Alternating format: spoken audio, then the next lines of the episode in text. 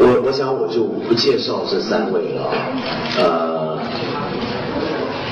其实刚刚我们说这个题目叫“书生四人谈”，我觉得很好玩，因为台上除了陈丹青之外，有三个电视台的主持人在这里，但是呢，呃，我必须很坦白的说，呃。我们三个做电视主持人的人都有点怪，比如说像我自己，我虽然做电视节目主持，可是其实我很少看电视，我尤其怕看自己的节目，我从来不看。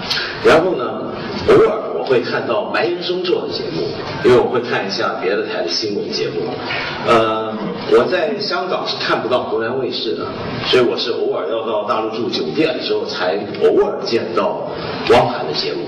但是我对这两个人的认识，主要并不是因为他们做的节目。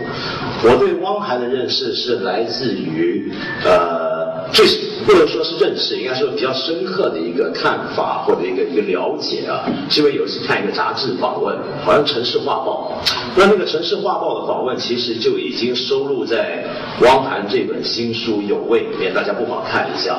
那那个访问对我来讲很震撼，为什么呢？因为我就看到这个访问，才发现哟，汪涵，这不是不是我知道那个汪涵吧？就不像是平常大家说的那一位湖南卫视的黄牌娱乐节目主持人，而是一个对中国的传统的民艺手工艺特别有温厚的深情的一个人，这很特别，我觉得。然后白岩松呢，我对他的印象最深刻的了解，坦白讲，也不是他现在做的电视节目，而是我听说了一件事儿，大家知道吗？中国第一本。介绍西方摇滚乐的书是白岩松写的，流行音乐，流行音乐啊，是吧？是白岩松写的流行音乐史。所以小白岩松呢，在做节目主持之前呢，首先是个写音乐的人，原来是，所以我都认识到了这两位名人，在他们呃。电视荧光幕下的另一面，那一面反而让我印象最深，所以我就觉得这个我很有兴趣。那么今天呢，我们四个之所以坐在这呢，主要就是我们中间二位陈丹青先生出版他的新作《外国音乐在外国》，还有汪涵的《有味》。那么外国音乐在外国这个名字很搞笑，我是呃，但其实是他是过去曾经有过一本陈丹青过去有过一本书，但那本书绝版多年，那么现在重新再出，用了一个新的名目，而且里面加了新的文章、新的图片，那文章分量也都很重。那有味呢，很特别，汪涵呢在里面现身说法，就是他走访了。许多的重要的民间传统工艺的老艺人，然后里面甚至他还亲手下去跟他们学着做。里面你们可以看到他在学做这个香干的这个照片啊，那么。样子挺好的，做的怎么样没人知道。然后呢，呃，这两位都有新作出品，所以我们今天四个在一块是为了谈一谈这个事儿。但是首先呢，我们要先谈一件事儿，就是因为我看到广西师大有一本新书，叫做《别想摆脱书》。那这个《别想摆脱书》呢，是呃。欧洲的两个重量级的知识分子，意大利的艾科，法国的卡里埃尔的一个对话。那这个对话谈的是什么呢？就是谈书的历史跟命运。艾科大家知道是个超级的书迷，而且艾科是个根本本身就是个很出名的藏书家，据说他藏书超过三万册。他在意大利，他的大学里面，他的这个教学室，他的实验研究室里面的书多到是吓人的地步，而且他的古籍非常沉迷，因此他笔下的作品里面，我们常常看到他引经据典，而且引用的有时候些非常生僻的一些东西。那么，呃，另外那一位呢，也是法国很有名的一个作者。那么这两个人之所以聚在一起谈话，是因为一个很重要的原因，就大家都开始觉得书这个东西啊，大概快。完蛋了，呃，在场有一些同行可能都知道，今年法兰克福书展其中一个最大的重点就是说到，到底电子书会怎么样改变纸质书的命运？我记得我两三个月前，我跟芷安先生有一次聊天，聊着聊着，我跟他说：“哎呀，我刚买了一部亚马逊的 Kindle，好用啊。”然后呢，芷安马上跟我说：“看着我啊。”你都买电子书了，然后他。浩然长叹，完了完了。那为什么会会这样呢？这是个电子书，真的会改变纸质书的命运呢？那么这本《别想摆脱书》，其实谈的就是整个书的历史，然后从书的历史看人类文明的演变。那么前几天呢，我注意到有一些报纸的娱乐报道上面说我们四个要开书店啊，这汪涵啊，然后呢，我们现在这书店还干嘛开呢？如果说现在大家都不去买。纸品的书，就这种我们说真真实实的拿在手上有重量、能够翻的书的话，书还有意义吗？而且汪涵这是你第一本书对吧？不过你先说说看，你这时候凑什么热闹呢？这书都快完了。其实我之所以要写这本书，的确像刚才文道兄说的一样，是缘起于靖港，呃，就是在长沙市区附近的一个非常。顽固的这么一个小镇，因为它好像时间在那个地方是凝固的，大家都按部就班，那没有什么年轻人，都出去打工，然后就在城市里面，然后去了以后就感觉那个地方的所有的气氛让我觉得特别的舒坦，因为有可能呃我本身的工作是非常的繁华，每天灯光，每天音乐，然后下完台之后有掌声。就觉得人特别特别的飘忽，然后当你实实在在的走在进港的马石路，然后能够跟两边的那些手工艺的那些老人家聊天的时候，会让你心里觉得是一种回归，而且里面做的很多东西的的确确是我小时候接触过的，有我这个木盆我们这个年代洗澡，小时候我们人生有可能第一个第一次洗澡被这个水沐浴，有可能就是在这个大的木盆里，然后有那个秤，秤长我也觉得是这样的，因为他呃最让我感动是做秤的老人家跟我。说过一句话，我说您一天怎么就做这么几点？他都不能偏，这是良心。所以我有时候也想的，也是我们的工作也是这样的。这个秤一头压的是我们自己的分量，一头敲起来的是所有观众脸上的笑容。所以我真的是觉得写这本书也是一个一个对我。曾经童年的一种忏悔，因为我觉得，呃，我们现在好像很少有忏悔心，呃，大家都觉得，呃，我自己做的很好。但是我之所以要写这本书，很有可能就是对我小时候影响过我生活的鸡毛掸子。我们小时候练描红笔的时候，要磨的那个墨条，现在已经从我们的生活当中完全已经消失了。但是它给了我太多的温暖。忏悔，第一是向他们忏悔，我遗忘他们。还有一层忏悔，就是很有可能从我书印刷成的那一天起，我又要走上遗忘他们的道路。因为为什么？因为他们的的确确在我们的生活当中出现的频率和机会几乎没有了。现在谁家还用木盆？完全没有。谁家还摆着一根秤杆？现在家家户户都有，出去买的都有电子秤。嗯。谁家现在还有墨条和毛笔？都在用电脑。所以这是一种忏悔，我觉得，因为它给了我太多的温暖。但我也很希望通过这样的东西给大家一个传递，在我们的生活当中，曾经有这么多小物件，就好像我刚才跟何社长聊天，他说他小时候在桂林他们家门口的江水，他看见小鱼小虾，回想起我们的童年。我们其实很多童年都是由这种小物件组成的。我们小时候打过的弹弓，呃，我们的那个小小的学生手册，其实都是小的东西，给我们重重的牵引。嗯，包括我。小时候和我妈妈一起出去，我们常德有那个糍粑，就是一种糕点，我知道不能这么说，也挺好吃啊，非常非常好吃，得打得好。对，每次过年从家里回来的时候，舅舅都会送糍粑。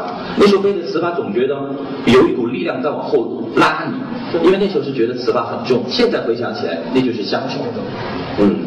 就是外婆一直看着你的背影的眼光，一直要牵引着你这一年，你都要觉得背后有力量在牵引着你回去。很多很多很多，我想表达这种情绪，他好感性啊！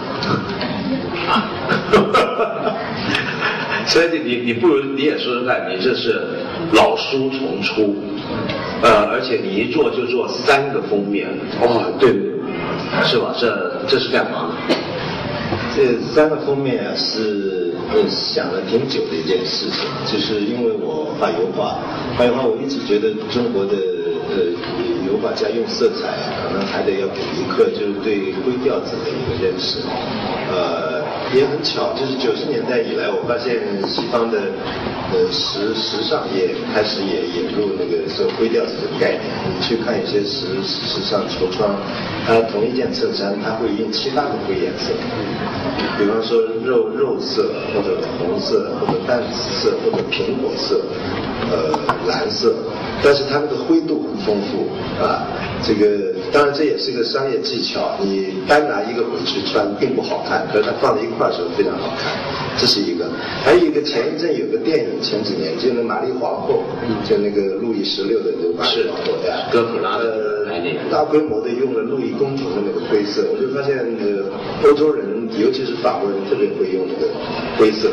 包括日本的浮世绘也是这样，所以我一直想能不能在书上面引入这样一种灰色啊，这个这三三个色在在不在这里？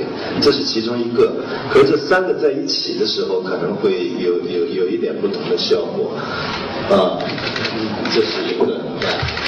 这是一个，如果可能的话，我甚至愿意印印印印七个封面，啊，呃，但这可能是一个呃呃出版社能够理解我、纵容我做的一个游戏，因为它上了市场，你很难说读者会选哪一个封面，所以我们想试试看，也许大家都拿紫色的多啊，这个这个是一个无法解释的一个心理原因，啊，呃。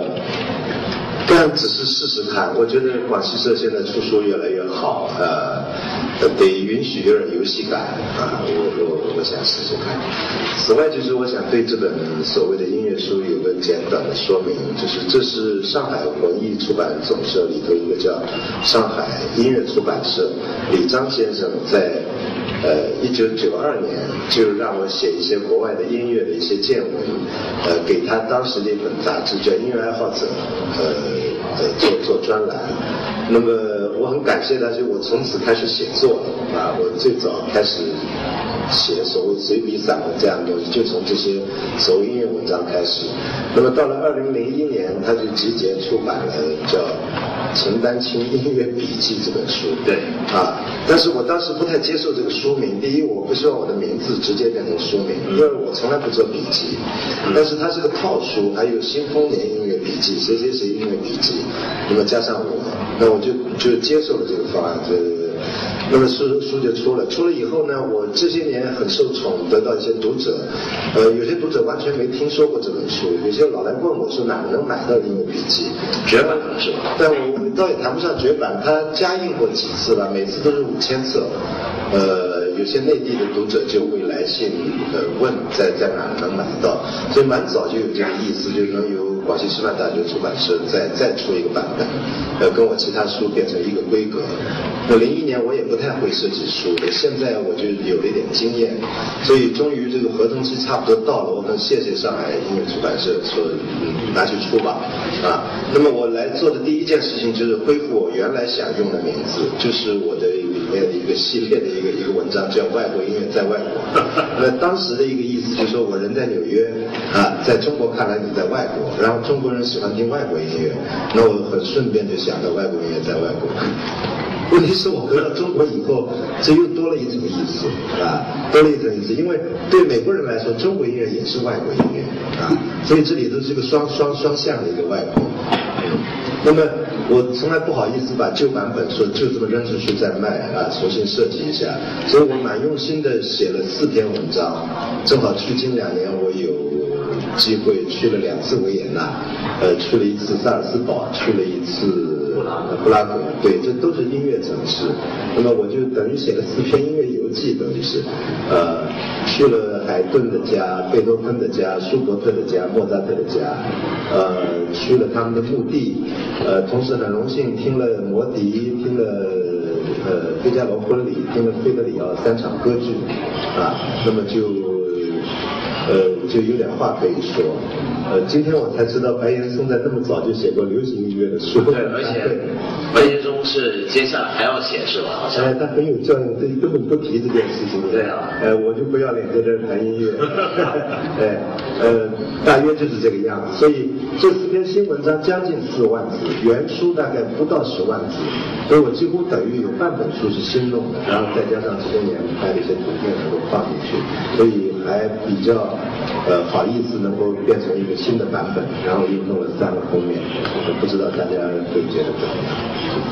我们觉得挺好。对，而且里面的图片非常漂亮。对，里面图片很漂亮，都是那个丹青先生自己自己拍的。对，其实陈丹青的书一向很讲究用途，就他之前几本书啊，虽然我们大家喜欢他散文的，但其实他的图片很考究，而且他那个图是特别讲究要配对一些文字，来产生一些对照的效果来看，那个很特别。这个中国古文说到这什么有诗为证，对。我是说到这我有图为证，呃，我正好说到比方呃呃呃贝多芬老家的那个楼梯，啊、我就旁边放两张照片。问题是我在楼梯上就开始梦游了，开始，啊、我非常奇怪，我到了贝多芬家会忽然想起上海，而且想起多斯托耶夫斯基那个罪与罚，哎、所以呃写到这些时候，我希望有一张图在这儿，呃。我让你评一评，啊、我不是在瞎说，我我我我真的在那儿。其实以前中国的书啊，一向讲，我们讲图书馆、图书馆、图书、图书，图跟书本来就在一起。以前做史的左图右史，但是这个图的这个传统，不晓得为什么后来很被忽略，就忘记了。我注意到除了你这本之外，其实汪涵这本新书也是有大量的图。这图是谁帮你拍的？这是这个图是我的呃朋友，就是小五帮我拍的。是吧？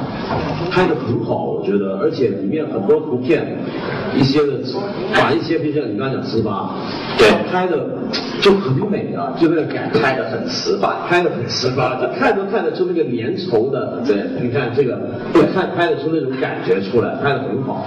那我想到就我想问一下白岩松，其实白岩松跟汪涵是特别熟的，嗯而且我知道白岩松是特别了解汪涵的这一面的，嗯是怎么回事儿？你跟大家解释一下。因为这个交往了一段时间之后，你会觉得做电视的汪涵其实是我不熟悉的那个汪涵，但是他做的很好。但是在这本书里的汪涵是我很熟悉的汪涵，因为在这本书里头，他回到了很自己的那些喜好点。我就觉得一本书的名字为什么叫有味儿呢？一定是因为他觉得很多事情没味儿了，这本书的名字才叫觉得有味儿。想要有味儿的话，你得先有胃口，然后得有时间，然后得有敏感。支撑它的是乐趣。那我觉得一定是身边有很多东西来的蛮快的，然后嚼一段时间没什么味道。你别看他们湖南人总嚼槟榔，我估计总嚼的原因就是因为每一个都显得味道不如以前那么强烈了，才得还要不断的嚼。那么在这里头呢，对他去发掘很多很多的这个民间的工艺，其实我是挺反感说，哎呀，这个汪涵通过这本书对我们传统的这个手工艺进行一种传承，然后进行一种祭奠，因为他似乎快离开了，我不太同意这种说法，一定是他先觉得蛮有趣的，他觉得很开心，然后他这对这些东西越品越觉得其中的味道，那这个时候他可能就会有一种。乐趣，说独乐乐不太乐嘛。哎，自己的这个味道，别人也分享一下，就像有时候我们吃饭经常互相推荐，哎，去那家餐馆吃，其实你推荐的那个人不会代替你去品这个味道，但是因为你知道那个味道有多好，你一定希望别人也能够体验到那种味道，因为那里有最最美好的东西。我觉得丹青的这本书也是嘛，因为音乐是一个很个人的，其实我始终认为它是一个很个人的行为，而且音乐真的是最难写的，最难写的，我不太敢动音乐。只是因为年轻时候才动过。九二年在东北师范大学出了一个十万字的所谓流行音乐史，就是那个那个现状，还不敢叫史。后来再不太敢动，我不太敢谈音乐，因为我觉得什么叫音乐呢？文字停止的时候，音乐才开始。但是现在要反过来，要音乐停止了之后，再让文字开始。但是我觉得，当用外国音乐在外国的时候，蛮有趣的。这里头其实就把丹青的个人趣味跟一种好看公众的东西就结合在一起。更何况这本书这么好看，北京奥运会的吉祥物都五个了，封面还不能三个吗？这是很对对对对，没错，说的对，说的好。然后，因为现在大家刚才其实你问一个问题，两位都没有谈到，那我觉得就是关于书还有戏没戏。其实我觉得这个我只能谈我活着的时候的事儿，之后的事儿不归咱管了。假如说再有四十年的话，我不悲观，因为书有没有戏不取决于书，取决于谁读。如果将来的中国人都不读书了，你即使把书不要说电子书变成了那个注释，任何一个人都要注射一针，把书就注进去了。不读书的人一定会过敏，甚至会死。所以人要有问题了，书再没问题也有问题。就跟《饮食男女》里头说了，人心都刁了，舌头都麻了，做出什么味道有意有意义呢？但是在这点上我不悲观，我觉得起码在假如说我还有四十年的生命的话，在这四十年里头，我对中国人越会越来越被书吸引。不悲观，因为中国人会很很痛苦，他需要寻找一种给自己内心的抚慰。那么从哪儿来啊？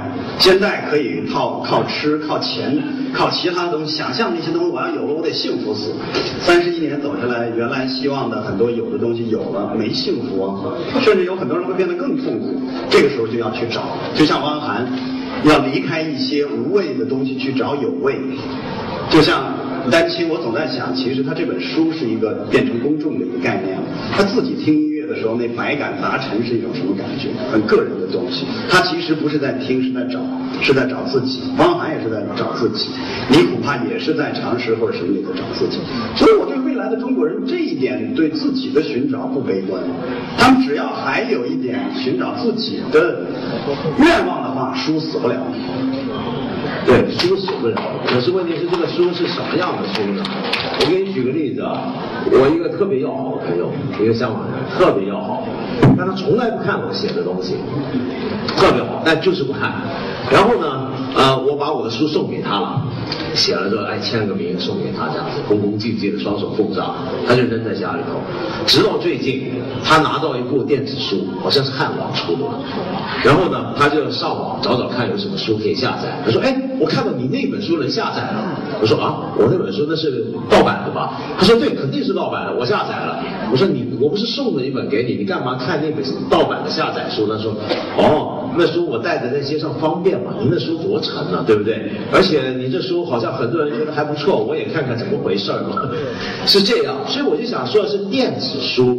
我自己觉得它是大势所趋，尤其今天中国人的阅读习惯很怪，就有大家知道我们这四个人在这儿，年纪比较大、德高望重的陈丹青老师，反而是比较能用电脑的，他会用电脑打字写作。我们其他三个人，各位，我们其他三个人是不会中文打字是吧？我们三个是连中文打字都不会的，你们相信吗？我们三个做电视然后汪涵是用手写稿，对手写，手写，我也是用手写，白岩松连 email 都没有的，对，是处于这样的一个状态。那么，可是问题是，大部分人都已经像陈丹青先进这样，就已经上了电脑时代了，他们太习惯在网上阅读，线上下载。所以我觉得，而且而且坦，我很坦白的，我真的觉得电子书环保，有很多书是是是浪费了，呃，可是我我觉得书会存在，只是换一个形式存在。那么你说这种纸制品的书还有没有价值呢？如果要有的话，我觉得就像出成像这个样子，就是说，呃。你在乎的不是一些单纯的抽象的文字，而是整个书的品相，整个书的整体的感觉，拿上手那个状态，它的物质性变得越来越重要。也许有一天我们这个时代会变成，我们都目睹过黑胶唱片怎么被淘汰，变成 CD，现在又看到 CD 怎么样被淘汰，变成 MP3 下载。可是世界上始终有一批人，他就要听黑胶。所以唱片公司还要出给他们听，也许有一天书也会变成这样，就要出呢，就要出好的，值得做成纸的书拿来出，而且要出的好看，感觉对，有味儿，成为一种文化的一种图腾。对，让大家是这样。对，应该我觉得到后来应该会呈现出这样的一种状态。我刚才我们三个人在对的时候说，我们三个人都不会用电脑，彼此都非常吃惊。怎么可能？特别是文道，我觉得每天海量阅读，怎么可能会不用电脑？我我不会打字，完全不会打字，就是电脑也是用手写。我我之所以不会用电脑，我是觉得电脑它很多东西来的太快。就好像我们刚才在聊，同样的一个，我个人是觉得每个字背后都是有神灵的。呃，之所以这个字几千年来它就代表这个山，一定是有神灵在支撑它。中国就越越伟大的字，它有可能就是越简单，山水火这些最基本的元素，人。所以我总觉得，当你在书写一个字的时候，你拿手去写的时候，同样一个爱字，你写给母亲，写给爱人，写给女儿，一定是不一样的。那有的时候，我们那时候听这个李春波的一封家书，我觉得在写家书的时候一定是这样的。当他写到母亲想你、爱你的时候，他很有可能中间是断开的，他会有很多回忆在支撑你这个笔缓缓的把这个爱字在纸上写出来。当然，你有可能给你自己的情人、爱人表达情绪的时候，你想迅速的告诉他我爱有可能这个爱就会写得很快，但是有可能将来你写给你的女儿、你的孩子这个爱又会更加的深情。所以我觉得有可能，而电脑每个字都是一模一样，方块字打出来，所以我总觉得现在为什么呃很多人。就是有可能对书慢慢的会疏远一点，有可能就是电脑敲出来的字，把这字背后的神灵的灵气和仙气给敲碎了。以以前我们就好像看的书，您说的这个图文并茂，我家里有一套浙江古籍出版社送给我的这个四库全书，就有四本样本。都是那种当时的手抄体，就好像我们刚才在聊，一模一样的字，旁边都是那种画的那种画，那种感觉你捧在手上，你是真的是有一种敬畏心，你真的是愿意在一种特别好的环境下，拥有特别好的心境去膜拜它，而不是去拜读它。所以在那种情况下，它有一种牵引你的感觉。所以我觉得这个是，呃，就像刚才呃严嵩兄说的一样，它应该是不会消亡的，因为它真的是一种图腾，一种文化的图腾。那个也是，就像我们刚刚讲工艺啊，它也是工艺。因为做书，比如说现在字体啊，你刚讲字体，有没有发现？不知道从什么时候开始啊，我们很多书用的这个字体啊，都是一样的，就。字体的讲究啊，开始慢慢少了，就印在书上了，用哪一种字体？呃，比如说有些老东西啊，像过去那种字模，现在也慢慢少了。然后我前阵子有一本书，我本来想特别做一个呃毛边本啊，但做不出来了，因为现在这个厂啊，印书的厂。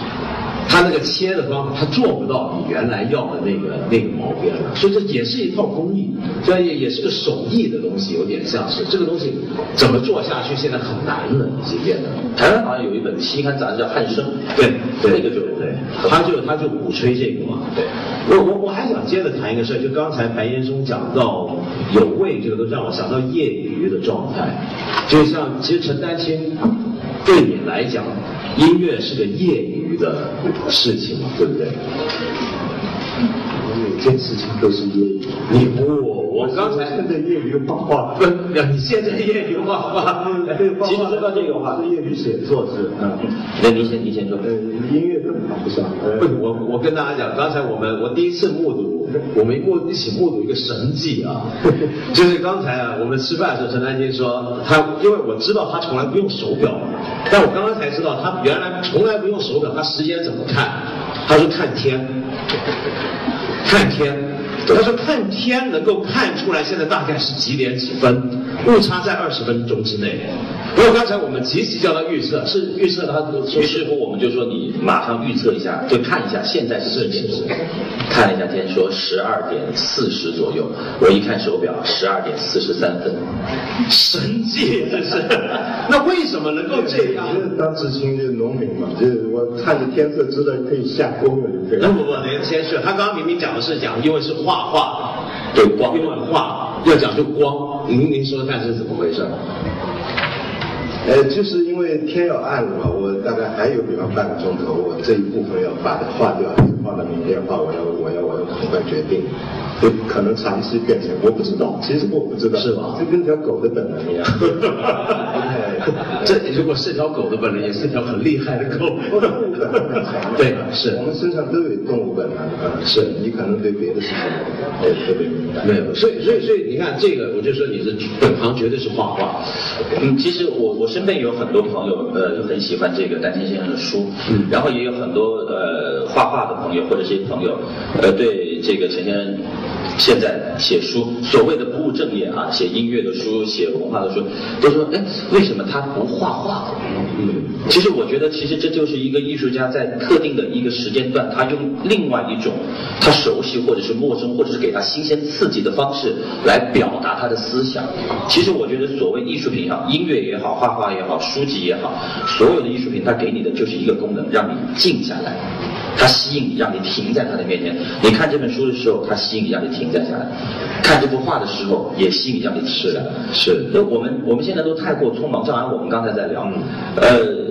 陈先生是不做任何计划，对，哎，悠哉悠哉，每天就这样的生活，就好像我们刚才说过日子，我也一直都觉得这个过字就是一个寸加上一个足字，就是一寸一寸的挪，而我们现在是大步大步的向前跨，飞奔，所以我们没有了那种过日子的味道和乐趣。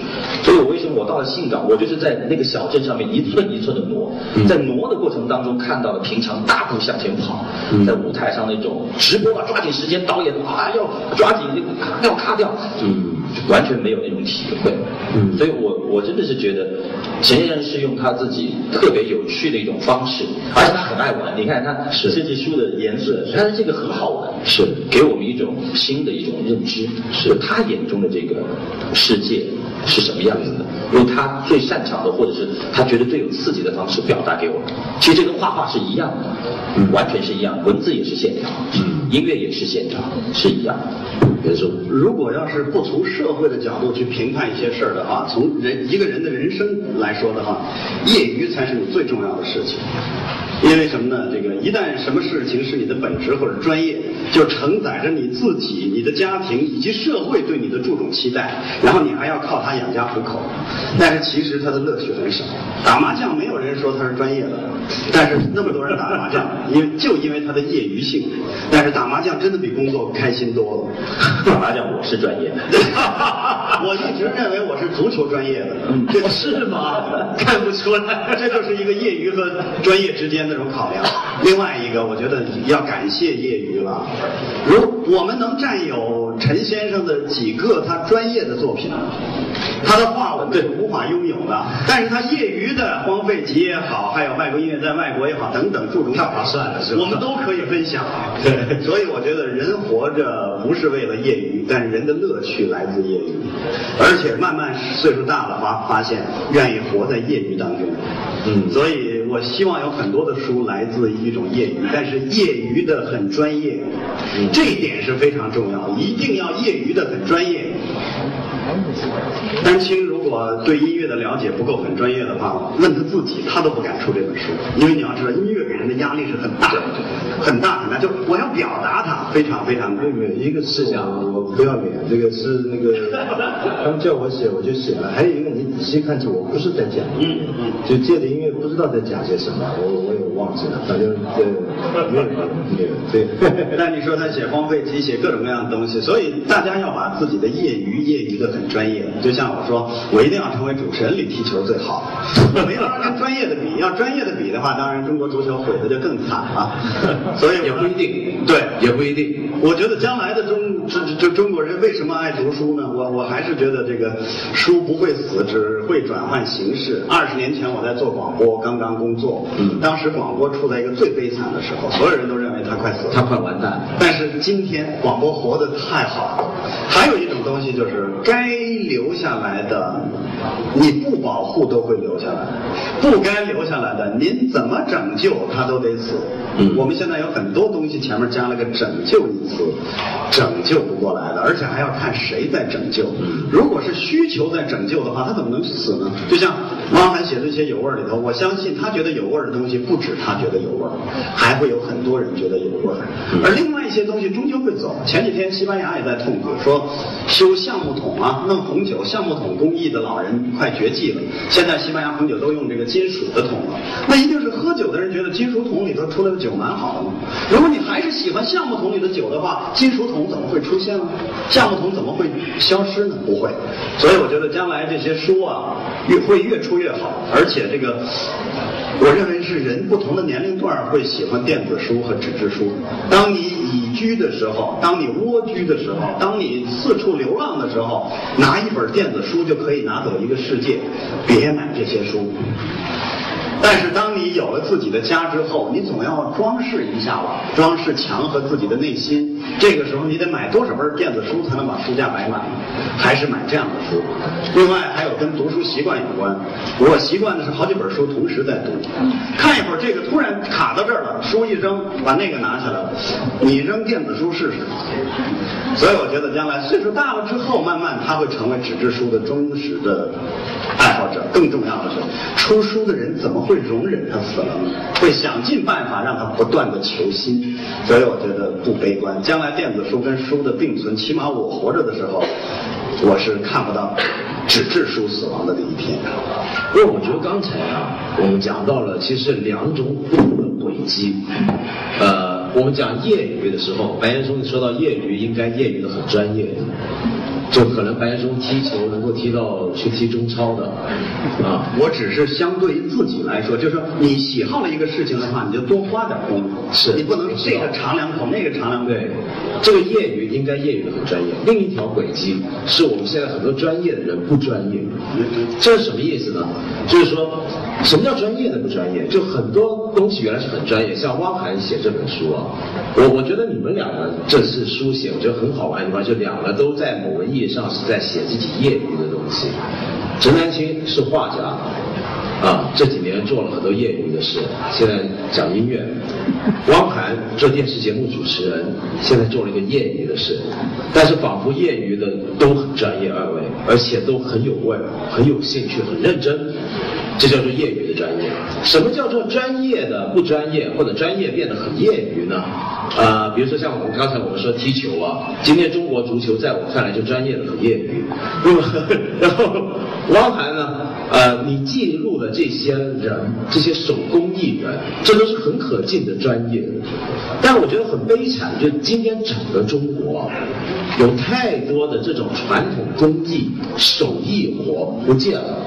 失传了，然后呃变成一个大量制造的工业产品或者伪劣产品出现了，这有两条轨迹，而这两条轨迹如果并存在一个社会底下，是很悲惨的。就我们今天其实很多人业余的不专业，专业的很业余。这是很惨的。你比如你我我再讲一个例子啊，比如说讲音乐啊，我老说，比如说像陈丹青这回写到很多关于维也纳的东西，我老说一个事儿，我说当年为什么维也纳是音乐之都，并不是因为它有很多最专业的音乐家住在那，而是它有一批世界上最高质量的业余音乐家，这些就是听众。比如说你台上一个人在弹钢琴。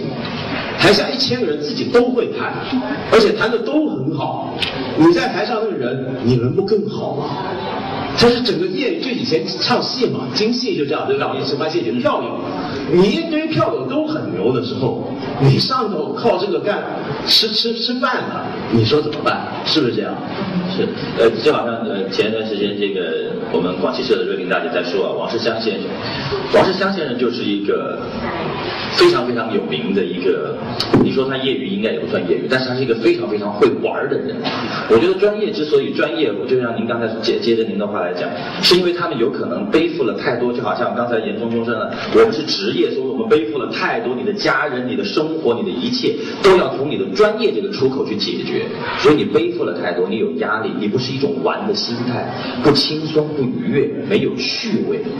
而业余的他有可能可以花更长的时间，就好像我们现在我有一次跟一个教授聊天，我说我很想做一本有关湖南戏曲的一本书，因为湖南很多戏曲，十几个地方戏，只有那么几个现在还在舞台上唱，有一些已经濒临消亡了。我说我想做这样的事情，他说你做的是一件反文化的事情。我说为什么？他说文化的结局就应该是苍凉。啊，他说文化的结局应该是苍凉的。我们有可能是太刻意的想去保护它，就好像刚才严总说的，我们现在打着保护它的旗号，让更多的人关注，它就会变得很矫情，因为太多人去关注。你一关注他，就希望他快速的出成绩、出作品给你看，因为你关注他了，所以我希望看到你的东西，所以你才值得我关注。但是有些东西是不能催的，是需要你等的。真正的奢侈奢华就是等待。就好像我们刚才我们也在聊天，现在一些时尚作品说是让你瞬间消费。对，您刚才跟我们说有一双鞋子可以穿二十年，对那是可以等待的，当然你也要等二十个月。对，现在怎么可能？口袋里全是钱，我马上买，马上就要。是，所以他那些需要等待的东西，自然就没有了市场。一个木盆一天才做三个五个，嗯你定做的有可能还要更长的时间。一个秤杆，它每一个准心要一点点拿刀子去削；一个鸡毛掸，它要一层层一点点去绑；嗯一个糍粑要二十个壮汉打一个晚上才出。现在全都是机器，它要求快，嗯这是没有办法的。所以我们我我有可能不是刻意的，就是说，好像大家都还关注它，让它让呃书里的鱼嗲，其他的几个生活能马上变得好起来。这只是我很我很个人的一种感受，嗯因为他感动了我。我也希望大家看这段文字的时候，能够和我一样有一点温暖，这是我传递的一种趣味。嗯，所以，其实昨天你也说一下，就你是觉得业余状态是好的事吗？呃，对这个话题是可以说一说的，就是所谓专业和业余。就我回来这些年啊，我最困扰的一个问题就是说，呃，陈先生，你你你你认为你你在比方说画家、作家、评论家什么什什什什么什么家之间，你最认同哪个身份？我我好像没有在其他区域遇到像中国像这个阶段这么在乎一个人的身份，呃，我不知道什么意思。呃，我知道中国是一个当官的国家啊，这其实是我我忽然发现我的所有同行文艺同行，其实最在乎的不是他是不是画家，而在乎他是不是处长或者局长或者是司长，哎，谁上去了谁下来了，就哪怕当成官的人聊这件事情都很有快感。所以我特别厌恶这种对身份的认同。哎，呃，我正好前不久在香港做一个，呃，不是在在深圳读书月要我去，我我的讲题就是我为什么说我不是个读书人，就是。从前有教养的时代，我相信陈寅恪、梁启超绝对不会跟人说我是个读书人啊。我胡适讲这句话的时候，他是针对一个强权，针对蒋介石一群武人、一群军人。哎，这国家你们说了算，但你们要听听读书人怎么说。对哎，然后李敖说的也对的，他鲁迅、胡适那一代人是最后被尊敬的一代读书人，此后就是这六十年来，读书人不是被侮辱、被糟蹋，就是被利用。啊，所以弄到今天，所谓文艺圈的人、知识界的人，结果他最在乎其实是个身份。我相信现在很多大学教授、很多学者，其实他很在乎他是不是人大代表、政协代表，或者是不是副系主任，或者是一个副院长。这个风气是过去二十年，尤其是最近十年学术行政化以后形成的。我特别厌恶这种风气，也可可可悲极了，就是。所以我真的不在乎我我我是什么人，我是画画的还是写作的还是什么，啊。这是一个，另外一个你去看，比方我最近在看萨伊德写那个呃，他就讲业余的艺术家晚晚晚年的作品，我看了吓坏了。其实他对音乐这么痛，整整个是泡在里头。那后来我才说，他根本他也他也是作曲，是而这样的一个，你说他是业余还是专业啊？但但我我想萨伊德谈谈谈音乐这样一种谈法，我想国内我能知道的音乐学家和音乐学的所谓现在这这这这些这个这个教授未必能够谈得出来，未必有这个胆量可以谈。啊，然后我到法国去。意大利去，我去逛古董店，啊，这个走出来个老太太或者老头子，结果发现他的身份实际上是个专门研究希腊的，或者专门这个呃研研究这个中国那一代的，可是他同时又开古董店，嗯，啊，我们这很难找到一个开古董店的人，他同时就是研究比方魏晋的或怎么样，啊，所以他所谓学术和生意是在一块，在一个人身上，啊，这个你说会会点作曲，会点乐器太多了。萨特、贡布里希、什么李维斯诺奥斯，对对你简直说不过来，都会作曲，都都都会一一两件乐器，然后音乐生活对他们来说就是就是日常的一部分，是啊，所以你这里头你去问他你是专业还是业余，你到底是什么身份，就没有意义的一件事情啊。我知道严嵩是等一会儿要赶回去做节目了，是吧？对你，你要不要再先补充一下严嵩？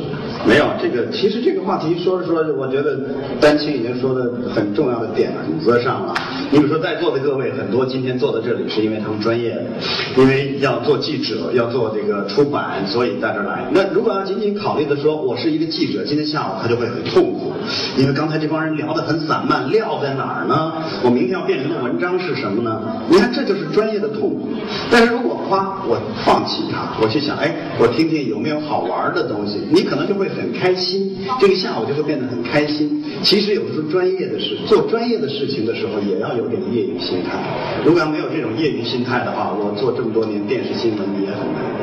我觉得在做每一件事情的时候，我会去找开心的那一部分，很开心的那一部分。比如说我因为工作要采访陈丹青，假如说那那我会不是把它当成工作啊，我真的去哎呦免费的一堂课，我特别同意刚才他一句话，我我我愿意再用我的方式把它放大一下。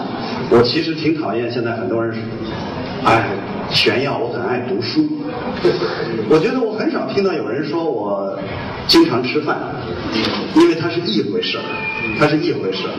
过去说炫耀财富是一件很丢人的事情，其实我觉得炫耀读书比炫耀财富还要丢人，因为炫耀财富起码你还得有，炫耀读书的人不一定有。嗯另外，我其实特别不喜欢现在报纸上找很多人，媒体上找很多人让他们去推荐你最近在读什么书，对那个推荐非常不真实。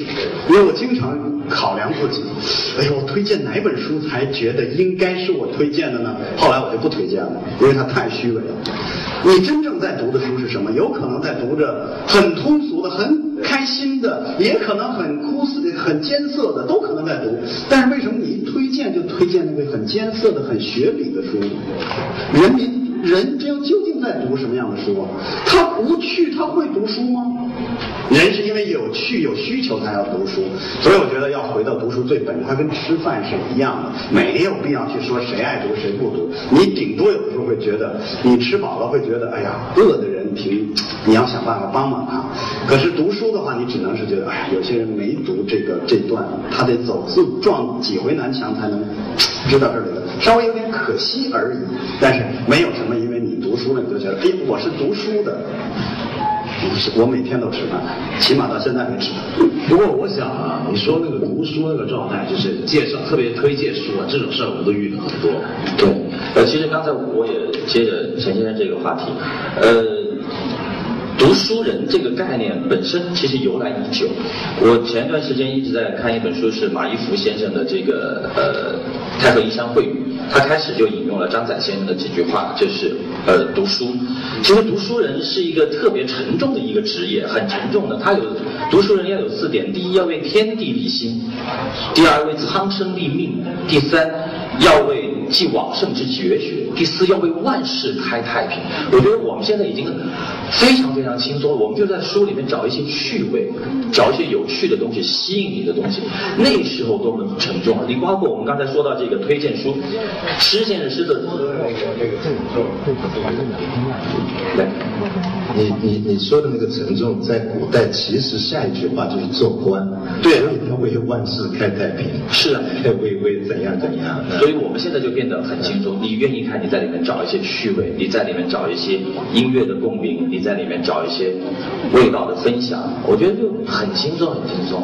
哎，可是我这儿插两句话，因为接下来我马上就要到撤了。其实蛮有趣的，我不妨给大家说一下，我要走的一个原因也是因为书，呃，那是因为这两天可能是这样的活动非常多，因为这个台湾的一位这个正言上师，他的一本书要在大陆出，因为我是作为大陆采访过他的，好像不多，可能甚至可能就我采访过他聊过天，所以要去，我觉得要去怎么说呢？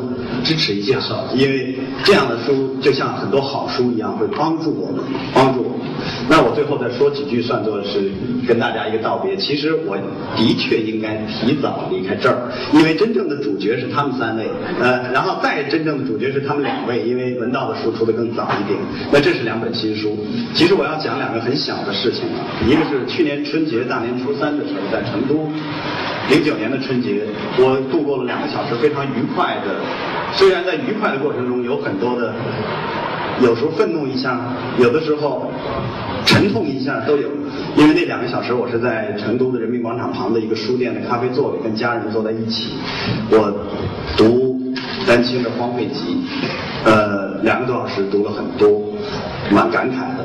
我们每次见面两个小时，或者今天还算比较长了，但是常交流。这种交流有的时候就在文字里头，更何况这还是当代人。有的时候你很幸福的是，你会跟很多人去交流，他可能已经是很多个时代之前的。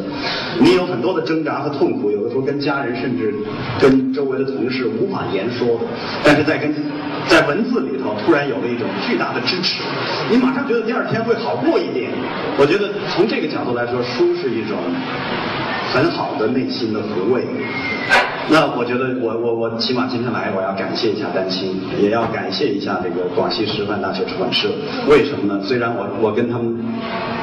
刘瑞林是我中学同班同学的亲姐姐，居然我们俩是第一次见。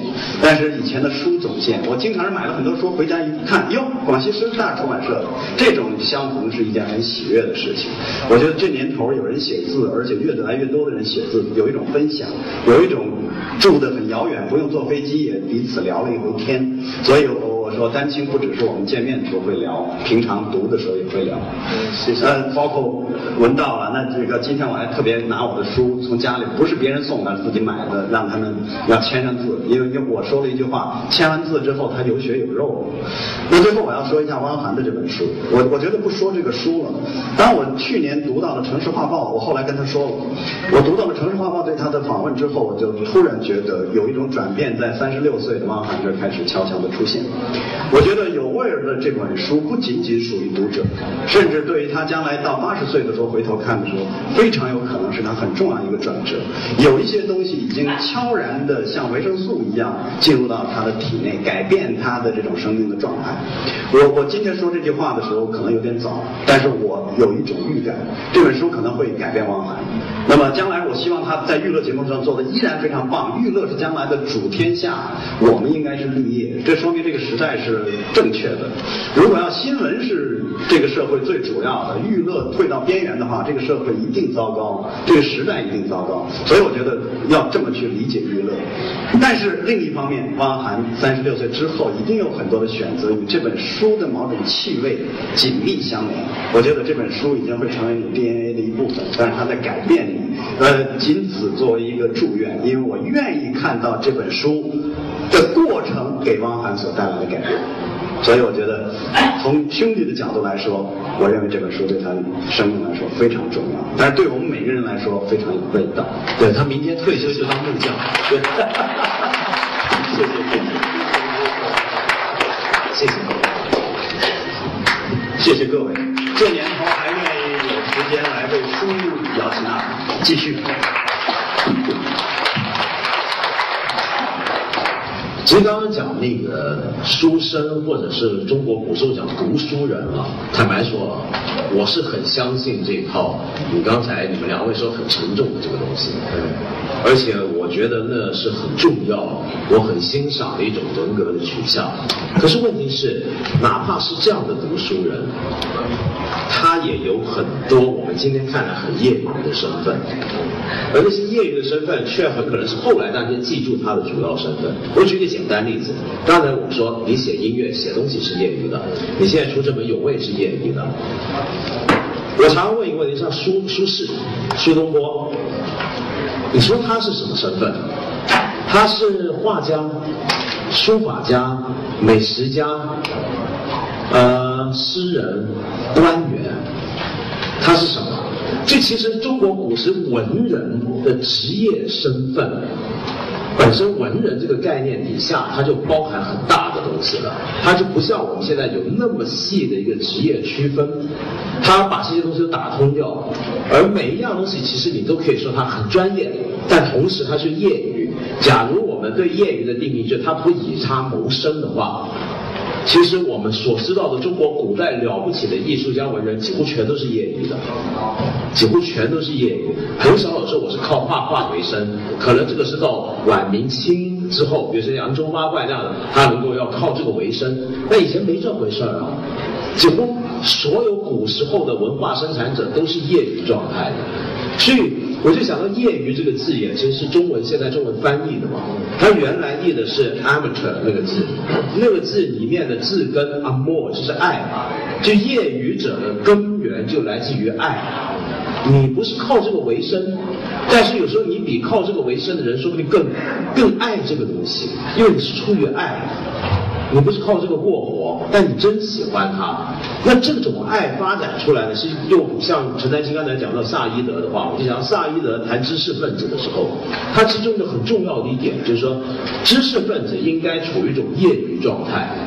什么意思？就你是业余的，你不业余这个状态，不是说你不能在大学教书，而是说你在大学教书，但是我怎么样让我不受制于大学的体制规限对我的束缚？那种压力，像我看到张明老师在在做，他就是那种在大学里有业余精神的学者，所以就跟他们校长叫板啊，这个我我就觉得像这样的业余者的精神，恰恰有时候是知识分子的精神，也是中国古代文人的精神，自由，自由，他自由，因为他不受束缚于那个行业，你说的太好了，就是自由。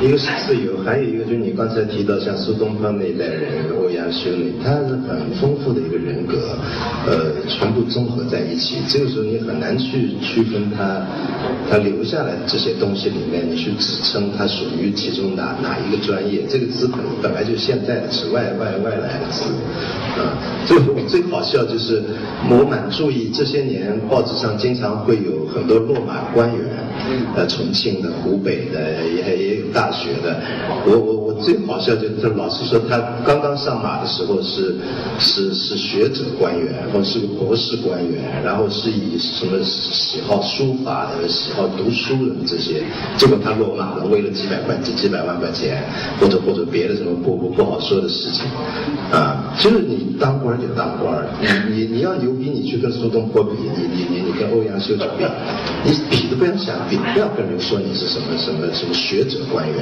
我特别讨厌，我我们现在这结构里有什么学者官员、马屁官员，他们怎么上去，大家都知道。就是你说他也是一种人格，一种一种为官的人格，当代为官。你就好好跟我说你怎么上去的，哎，这也是一门学问，也是个专业，里头无数有意思的事情。这马屁怎么一路拍过去，大家都在拍，结果你拍成了，你倒我倒想听听这个，你少来跟我谈什么艺术啊、书啊、什么学问，我讨厌这种这种人，要不他到下面，要不。也有业余上去，对，业余当官的，对，也有业余的上去，除了有专业上去的，也有业余。现在很多当官的是业余当官，职业捞钱。我想这个，但是我们刚你刚刚讲这个，你说有些官他有学者官员的身份上去了，对，然后不知道怎么上，然后下马了。对，下马的都是因为特别肮脏的东西下马。我以后画一幅官员落马图，马里面全是梁文道的书啊，什么这个这个这个书，书有味啊。结果落马了，送到监狱里给他看。不是，尝试送到监狱看。对，在在监狱再学学常识。对对，他们在监狱发的真的，广东社应该专门这个，你们不是做过读书运动，什么送到公园去？其实你们应该送到监狱去。现在很多官员进了进了里头，倒可以念书了。我觉得陈良宇啊，一判判十年二十年，他很想读书的。不，我听我听说，我听说他在他那个套房是看电视的，他不看。电视书吗？也是电视书，对对对，不让他看，书不让，这不知道。不过你刚刚说的，如果官员下马，你比如我觉得下马也很重要，这一步。就你如果下的是光彩啊，那也很好。但现在很少见下的光彩那种。我最近看到一件事儿，这个事儿呢，就有余英时先生对他发表一个意见。然后于先生呢就说一番话，我觉得是那件事里面很多发言者里面，我觉得最写的最动人的。于英时说什么？他说，当年范仲淹大家知道，范仲淹当官，他有名言嘛，临明而生，不默而死。结果呢，他就被流放三次，贬官三次。然后呢，他第一次下马的时候啊，因为宋朝的政治文化跟现在不一样，宋朝政治文化很很开放。就相对是很开明的，所以那个时候呢，比如说你我们常常看到有这种事儿嘛，比如说一个官员下马怎么样，然后居然全国一堆士大夫写文章拍手叫好，好，下得好，这是清官，是这样。对，我们今天还有万民伞，哎，对对对，我们今天很少有官员下马，我我给他写个字，哎，下得好，这这文章发不出。反正那时候呢，宋朝就这样，对。然后呢，范仲淹下马，然后呢，这一帮朋友给他欢送，还欢送。说哎呀，此行极光，此行极光，太光荣了。结果后来呢，他下第二遍，又来给他欢送，就说此行异光，也很光荣。好，然后不还下一回，第三回了，一帮人在一块，此行呃，此行尤光，尤其光。然后呢，跟着范仲淹就笑，着说哎呀，仲淹前后三光矣。这这这，你看这叫做下的风。风雅，下的光荣，那今天也很少，对不对？不可能，根本没有少，没有啊。我看我们那个年代，好像小时候都要写字啊，在学校。是吗？对啊，我们读小学都要有一个描红本，我知道啊，都要都要写字。但并不是每个你这个岁数的人都还能写啊。我想一件事跟我的职业有太多太多的关系。